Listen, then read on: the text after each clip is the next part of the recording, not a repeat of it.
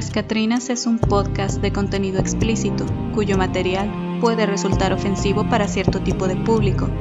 Se recomienda la discreción del oyente, especialmente para menores de edad. Hola, bienvenidos a un nuevo episodio de Las Catrinas Podcast. Yo soy Lupita y me encuentran en Instagram como los libros de Lupita. Y yo soy Lina y me encuentran como Trenzalor92. Y pues aquí estamos de vuelta ahora con un episodio acerca de un asesino cereal. Eh, ok, no. Eh, acuérdense, cereal con él. sí, ya, ya tocaba otro, Lupita. Siempre, siempre puede tocar otro. Al rato, ¿no? Deberíamos hacer un mes, fíjate, sí da, para puros asesinos cereales. un año. un año no nos los acabamos. Son un vergal, güey. Y más en Estados Unidos. Pero bueno, no vamos a hablar de eso ahorita. No es momento de criticar. oh, sí. El asesino del que hablaremos hoy es Richard Benjamin Speck, nacido el 6 de diciembre de 1941 en Kirkwood, Illinois, conocido por quitarle la vida a ocho estudiantes de enfermería en una casa donde se alojaban en 1966. Speck fue el último de ocho hijos. Poco después de su nacimiento, la familia se mudó a Monmouth, Illinois. El padre de Speck, a quien había estado profundamente apegado, murió de un ataque al corazón cuando Speck tenía solo seis años. Tres años más tarde, su madre se volvió a casar y se mudó con su esposo a Dallas, llevándose a Speck y a su hermana menor. ¿Y qué creen, Lupita? ¿Qué creen? Otro caso de una infancia culera, porque claro que sí. No puede ser. Tanto él como su hermana. no lo viste venir, ¿verdad? Yo sé que no. Tanto él como su hermana fueron constantemente abusados verbal y físicamente por su padrastro alcohólico. Esto impactó en la vida de Richard, quien tuvo una infancia marcada por delincuencia y abuso del alcohol. A los 13 años fue arrestado por primera vez y dejó la escuela a los 16. En 1962, a los 21 años de edad, se casó con Shirley Malone, de solo 15 años de edad. Ya empezamos mal. Y dejándola embarazada no puede ser. tres semanas de empezar a salir con ella. En el 62 se fueron a vivir juntos y su hijo, una niña, nació poco después, pero pues el matrimonio no duró mucho y en 1966 se divorciaron. Y pues aquí ya vamos a empezar a hablar un poquito de la pues de la personalidad de este tipo para que se un poquito de color de pues la clase de persona que era, Speck fue diagnosticado con el Madonna Horror Complex o el complejo de putas y santas. Este complejo básicamente es cuando un hombre ya no puede tener atracción sexual hacia una mujer cuando desarrolla cierto respeto a ellas. Este complejo propone una dicotomía porque los hombres solo perciben a las mujeres en dos grupos, las santas dignas de respeto e intocables, por así decirlo, y las putas que perciben para ser usadas para satisfacer sus deseos sexuales. Estos hombres aman a las primeras, pero desean a las segundas, pero jamás en su mente no hay manera de que se puedan entrelazar, ¿no? Y pues hay un chorro de hilo de este tema, como pues así en corto, una serie que miramos hace poco, Sky Rojo, que es así, está en Netflix, en donde... Eh, pues, que creo que ya la habíamos mencionado en otro episodio también. en, en, esta eh, pues series, estos hombres que suelen ir a estos burdeles, pues no tienen problema con pedirle a una completa desconocida que pues les metan un dildo de 30 centímetros. A lo que de hecho en una escena una de las chicas le pues que trabaja en el burdel le dice, oye, le dice, pero pues ¿Por qué te sientes más cómodo pidiéndole eso a una completa desconocida? ¿Por qué mejor no se lo pides a tu esposo? Eh, pues donde pues hay más confianza, ¿no? A lo que este güey le dice, no, le dice, es que tú no entiendes, es que es una relación distinta. Hijo sano del patriarcado. de hecho, eh, me acordé de, hubo un trend en TikTok ya hace ratillo eh, que decía el vato, eh, cuando te empieza a gustar tanto que ya no sientes atracción sexual por ella. Y estuvo muy interesante que en el... O sea, había un, tenía un chingo de likes y tenía un chingo de comentarios. Y lo que me sorprendió, bueno, por lo que se hizo pues viral, fue que mucha gente no lo miraba mal o que muchas personas como que coincidían con este pensamiento. Y pues es lo, lo preocupante, ¿no? Entonces, pues todo mal. Se cree que Richard desarrolló este eh, complejo por la relación tan estrecha con su madre, con quien posteriormente comparó a todas las mujeres en su vida adulta. Debido a esto, detestaba a las mujeres que él consideraba fáciles, pues él creía que para que una mujer fuera digna de respeto tenía que, disclaimer, darse a respetar. Y de hecho, ni siquiera a su esposa se salvó de ser considerada como una libertina. Otro ejemplo de la personalidad enferma de Speck es una anécdota pues muy famosa que cuenta que Richard había encontrado un gorrión herido que había entrado por una de las ventanas eh, de su salda y que lo cuidó hasta que pues se puso bien el, pajarito, ¿no? Después cuando eh, estuvo lo suficientemente sano como para ponerse eh, de pie o volar, para que no se le fuera, le ató una cuerda en la patita. Y pues ahí lo traía para todos lados, ¿no? Se le ponía en su hombro y pues igual lo traía ahí como papalote, ¿no?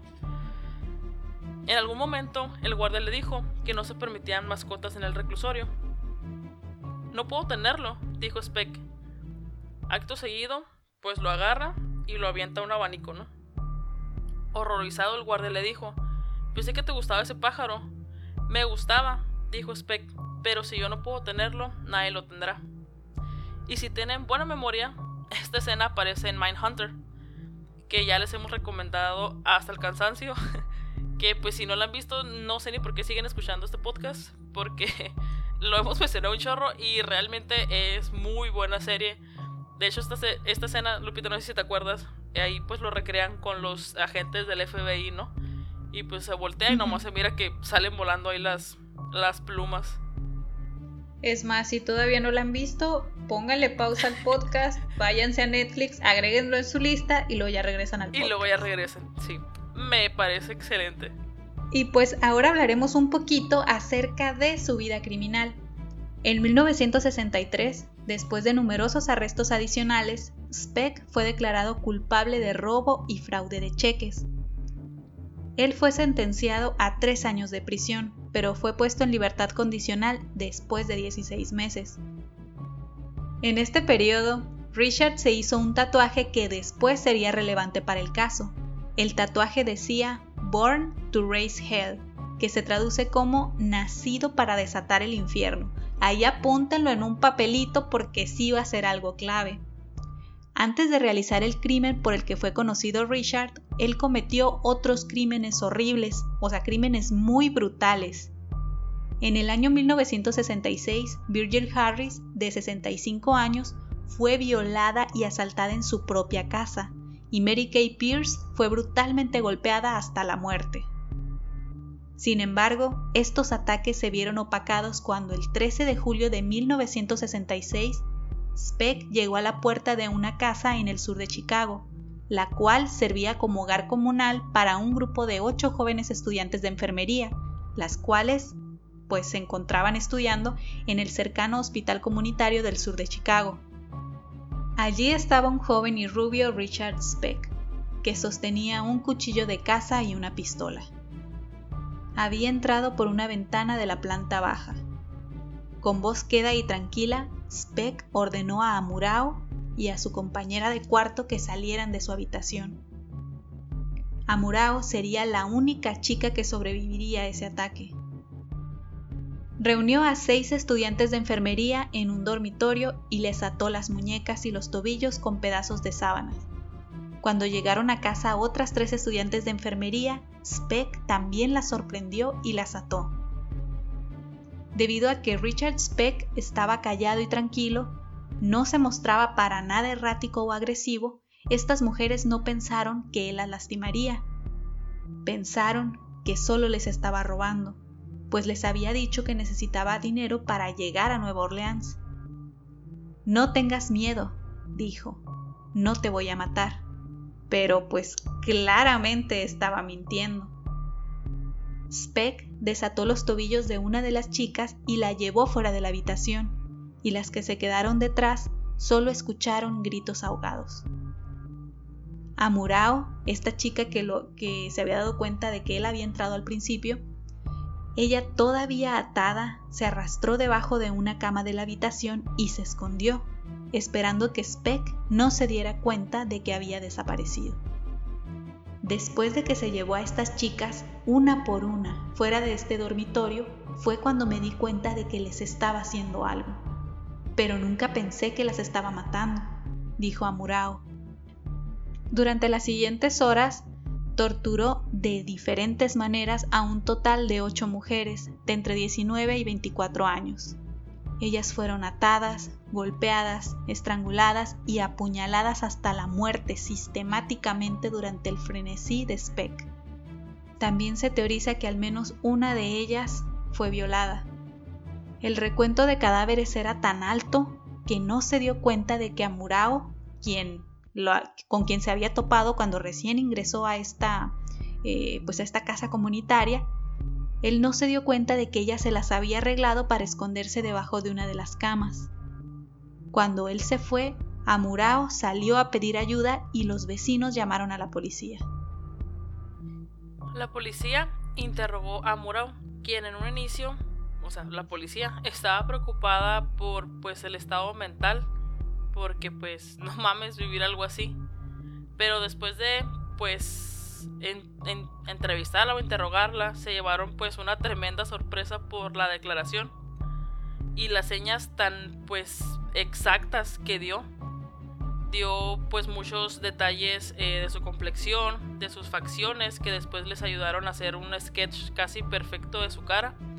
Y pues también recordó este el distintivo tatuaje de Born to Raise Hell. Investigaciones posteriores a nivel nacional también plantearon otros incidentes en los que sospechaba de Speck, así como antecedentes penales.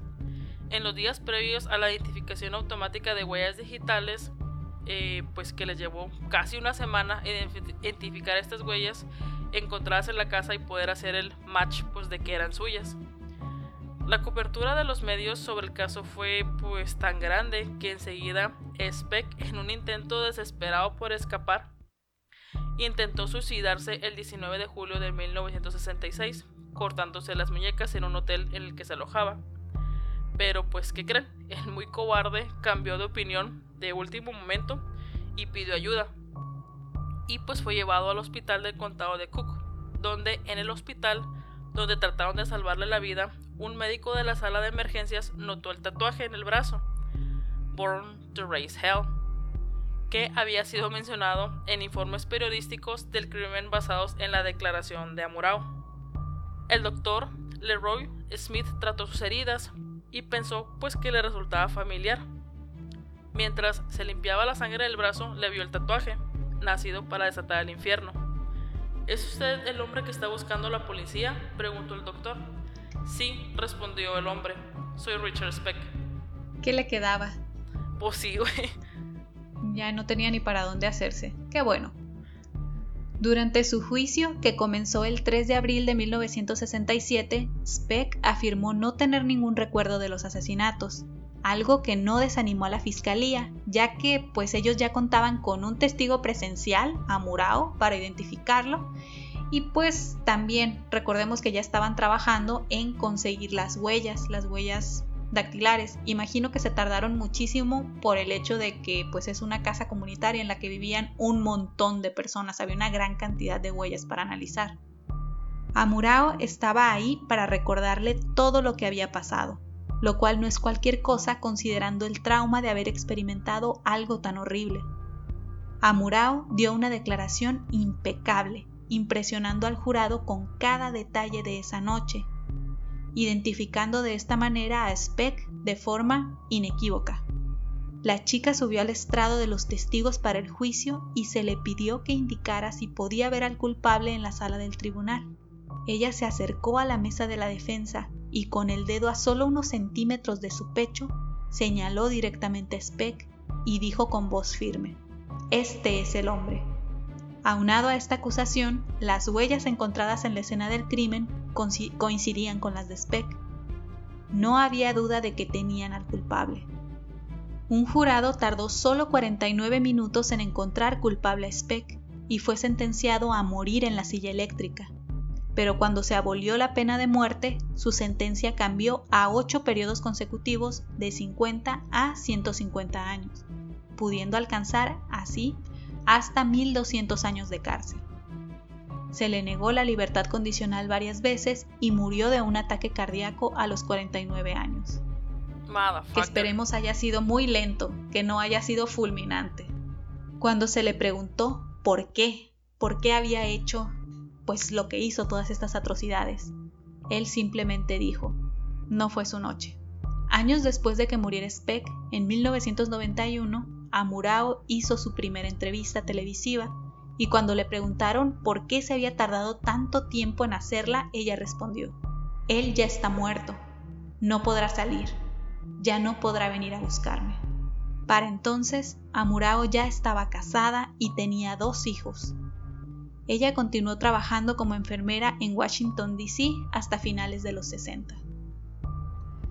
Imagino pues que obviamente la, la, muerte de Speck no fue así como que, ah, wow, ¿no? Ya superé todos mis traumas, pero sí debe representar un alivio el saber que esa persona pues ya no, no te va a buscar de ninguna manera, de que ya no tiene oportunidad ni de escapar de la cárcel, ni de salir, y sobre todo de que no la vas a estar viendo en los noticieros. Simplemente ya no hay manera de que haga contacto contigo. Sí, pero fíjate que, o sea, ni, ni, ni estando este güey encerrado, ella se sentía pues segura. O sea, es, es es un tramo muy grande. También pues. pinches leyes con cualquier cosa, ajá, con cualquier, cualquier mamada acá, ya es de, ah, pues es que se portó bien. Córtenle a la mitad de la sentencia y van para afuera. Y este güey, no. no, no, no. O sea, yo solo puedo imaginar. O sea, cómo, cómo se debe de sentir el, el saber que ahí está tu abusador viviendo de los impuestos que pagas en la cárcel. Y que en cualquier momento puede no sé, alguien pueda aprobar alguna ley que tenga efecto retroactivo y que digan, ah, bueno, pues es que esta persona ya se portó bien, ya, ya está viejita o ya cumplió tanta edad, ajá, y no, pues nos está ayudando con estos casos o desmadre y medio, pues le vamos a dar libertad condicional. Pero no te preocupes, una vez a la semana eh, un policía va a ver, va a ver qué pedo. Es como que... Y, tú, ah, bueno, ya me siento bien segura. Ajá, gracias. No, hombre, no. Es que ahí, bueno, si, si entro en conflicto, ya lo hemos platicado aquí, de que mucha gente dice, bueno, es que gente tan de la chingada, lo que se merece pues es la silla eléctrica o la guillotina, I don't know. De que, ah, pues hay que matarlos, ¿no? Pero se me hace como que una salida súper fácil, pues. O sea, que hubiera durado más años en la cárcel. Porque, o sea, te mueres y claro. ya. ¿Has visto, no sé si alguna vez es un video muy viejito, que es el del asesino más lento del mundo? No. Que es un vato que persigue a otro, pero le está dando así con una cuchara, tras, tras. ¿Con una y cuchara? es como que, ah, qué pedo. Sí. Entonces pasan días, semanas, meses así y la, persona a la que le están dando con la cuchara, pues ya está todo puteado. O sea, su vato está así de que todo puteadísimo, ya está hasta la madre así de que, ya por favor, mátame acá, mátame por favor, pero deja de darme con la cuchara. Un un tipo de tortura así, creo yo que, que pudiera aplicar para casos así de que no hay, no hay margen de error como es en este caso.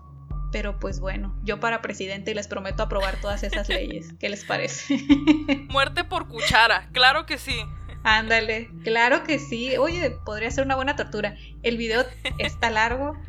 Fue, fue un video de YouTube que vi, no me acuerdo si estaba en la carrera o una cosa así. Búscalo, búscalo. Es el, creo, sí, creo que se llama algo así como el asesino más lento del mundo. Si lo encuentro, se los voy a dejar también el link en, en el Instagram o les voy a dejar la foto para que sepan cómo buscarlo. Pero, güey, o sea, ni siquiera un tenedor con el que puedes pinchar, o sea, literalmente no, no, no. una cuchara. Literal está dando así y tú ves cómo, o bueno, te dicen cómo va pasando los días, así pasan semanas y ya como que le empiezas a ver que tiene moretones por el cuerpo. Así de que ya, y trata de huir, de huir, o sea, realmente trata de huir y siempre va así con la cuchara atrás. Siempre lo encuentra y le está metiendo putacitos con la cuchara. Amo. está interesante, la neta, está interesante. Por ahí les dejamos el link para que los vean. Em, está en YouTube. Espero que todavía esté. Y pues, bueno, Lina, ¿qué te parece si pasamos a las recomendaciones? Arre. yo les quiero recomendar el documental Richard Speck, Born to Raise Hell. Está en YouTube y dura una hora. Eh, de hecho, cuando lo estaba viendo, yo decía, ay, ¿por qué se puso la pantalla en negro? Porque duraba ratito. Ya después capté como que es las partes donde. Tú pegándole a la compu. Sí. Y ya pues se lo adelantan, ¿no? Pero para que no piensen que se les fue el internet o algo. Em, para que no se puteen pues la compu como yo a decirle Era un documental de la tele, pues o sea, obviamente sí es como que, ah, pues de hecho, pues, o sea, dura una hora, pero no dura una hora, pues, porque, pues te digo, tiene estos espacios, ¿no? Eh, pues el documental tiene, pues, muchos testimonios de personas que estuvieron involucradas en el caso. Y uno de los que más me impresionó fue de la persona, pues este señor, que tuvo contacto eh, con Amorao eh, justo cuando salió de la casa a pedir ayuda este, pues uno de los vecinos, ¿no? La describe, literalmente dice como una niña desamparada gritando sin parar y sin poder hablar. O sea, que literalmente no, no emitía como que palabras, solamente gritaba del horror pues que había experimentado. Y fíjate, o sea, lo que me sacó de pedo fue que él estaba impresionado de verla y así. O sea, imagínate ella pues como en el estado de shock que se, que se encontraba, ¿no? Es que pues una niña, imagínate haber visto tantos cuerpos, comentar todo lo que escuchaba y el terror de saber que de saber de que te puede encontrar, ajá, o sea, por más que hubiera estado escondida. Y me imagino que eso se lo llevó, o sea, durante toda su vida, el nunca sentirse a salvo, no saber si esa persona podía encontrarla. Horrible.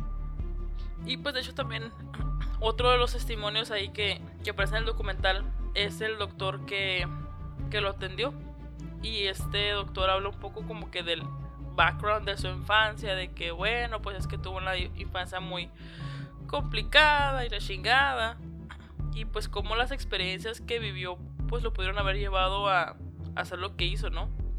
Pero pues como siempre hemos dicho, pues las dos, de que pues sí se puede entender un poco de dónde viene este tipo de, de crímenes, pero pues nunca lo va a justificar, ¿no?